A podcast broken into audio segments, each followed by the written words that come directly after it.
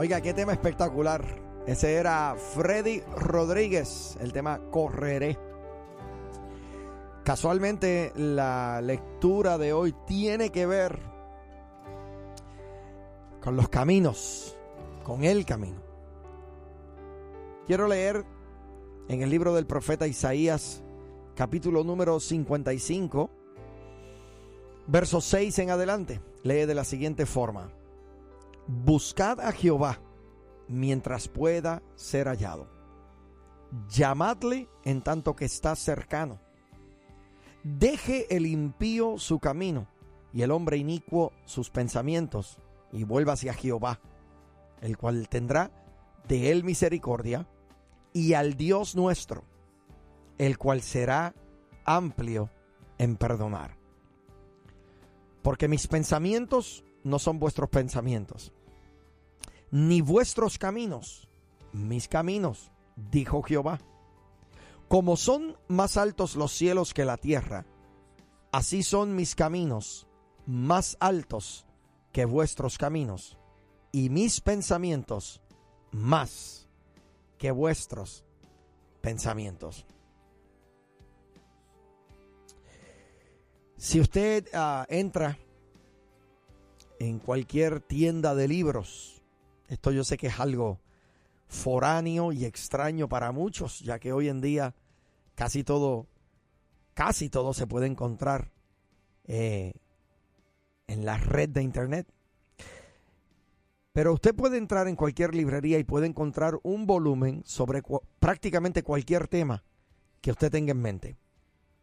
Usted quiere una nueva dirección en su vida, hay un libro para eso. Tus hijos están desobedeciéndote, hay un libro para eso. ¿Quieres vivir de una manera más saludable? hay cientos de libros para eso. Estos son libros que se escribieron para ayudar. Ahora yo pregunto, ¿los autores tienen credenciales confiables? No sé si te ha pasado, pero usualmente, y esto no sucede todo el tiempo, pero usualmente una persona que ejerce una profesión es la menos que la sigue. Me explico. ¿No te has percatado que casi siempre, no siempre, pero casi siempre, un mecánico anda en un auto que está generalmente averiado, viejo, que le hacen falta hacerle varios arreglos? Y uno dice, pero ven acá, este hombre es mecánico, pero su auto necesita arreglarse. Usualmente la razón es que están tan ocupados arreglando los autos de otras personas que no tienen tiempo para arreglar los de ellos. Hace un tiempo atrás yo pasé un susto terrible. Mi papá eh, pasó por un, eh, un ataque cardíaco, un ataque al corazón. Y cuando llegué al hospital a visitarle, estuve con él varios días, me causó gran curiosidad que cuando llegó el doctor principal, su cardiólogo, una persona eh, bastante obesa, que evidentemente no se cuidaba en su dieta. Esto lo sé no porque lo asumí, sino porque él mismo nos regaló la información. Él llega donde mi papá y en un tono muy alegre le dice, ¿cómo te sientes? Y mi papá, luego de decirle que se sentía bien, él le dice, no te preocupes, esto nos pasa a todos porque morimos como el pez, morimos por la boca. Y mi papá comienza a reírse y el doctor comienza a abrirse con él, decirle, mire, yo, y le enseñó, se echó para un lado la camisa, eh, se abrió el botón de la camisa y se lo echó a un lado y le dijo, mire, yo he pasado por tres operaciones a corazón abierto. Tres. Y él dice, porque me niego a dejar de comer grasa. Me encanta la grasa. Y lo decía riéndose. Entonces, qué terrible que él mismo bromeaba y decía, mi profesión está basada en decirle a la gente que coma bien y yo soy el primero que come mal.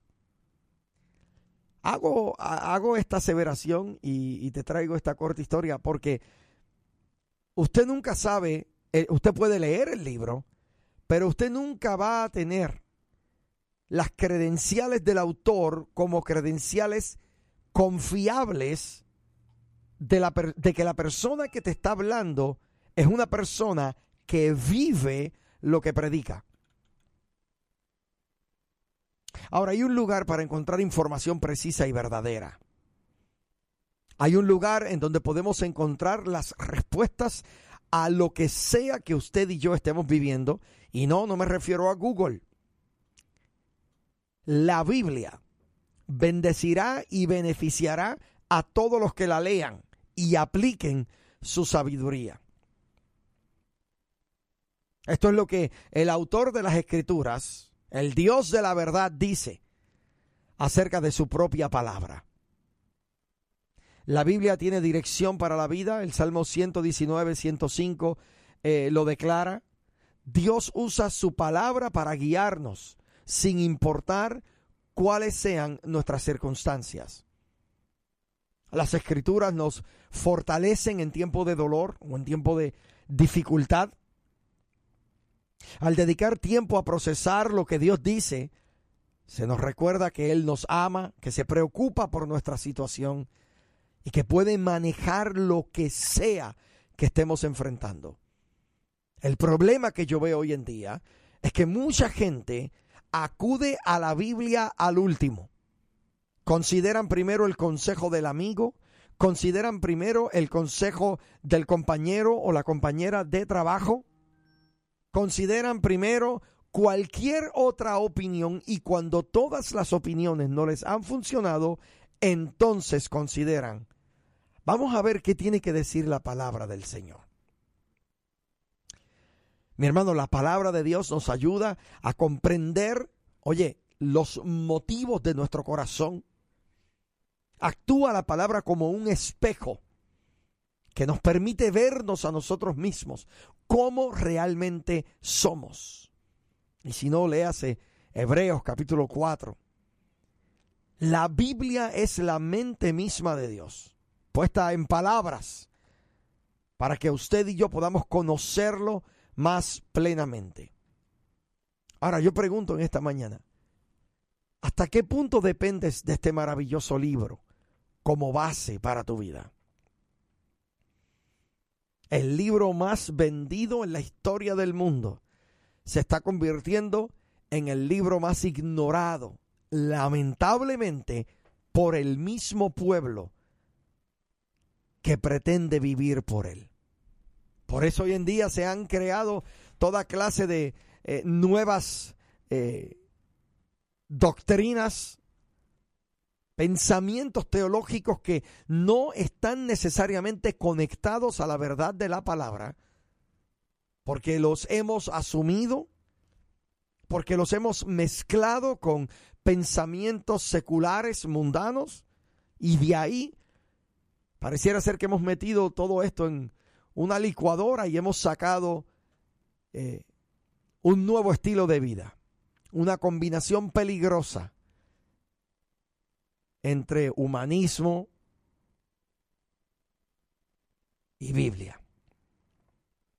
Oro al Señor para que eh, seamos cristianos que vayamos a la palabra primero. ¿Qué tiene, que ¿Qué tiene que decir Dios en cuanto a lo que yo estoy viviendo? ¿Será posible que Él pueda hablarme por su palabra? Créame que sí. Solo tenemos que exponernos a ella exponernos a ella y permitirle al Espíritu Santo que sea el que por medio de su palabra moldee nuestro carácter, transforme nuestro vocabulario y nos construya nuestro carácter para cada día parecernos más a Jesucristo.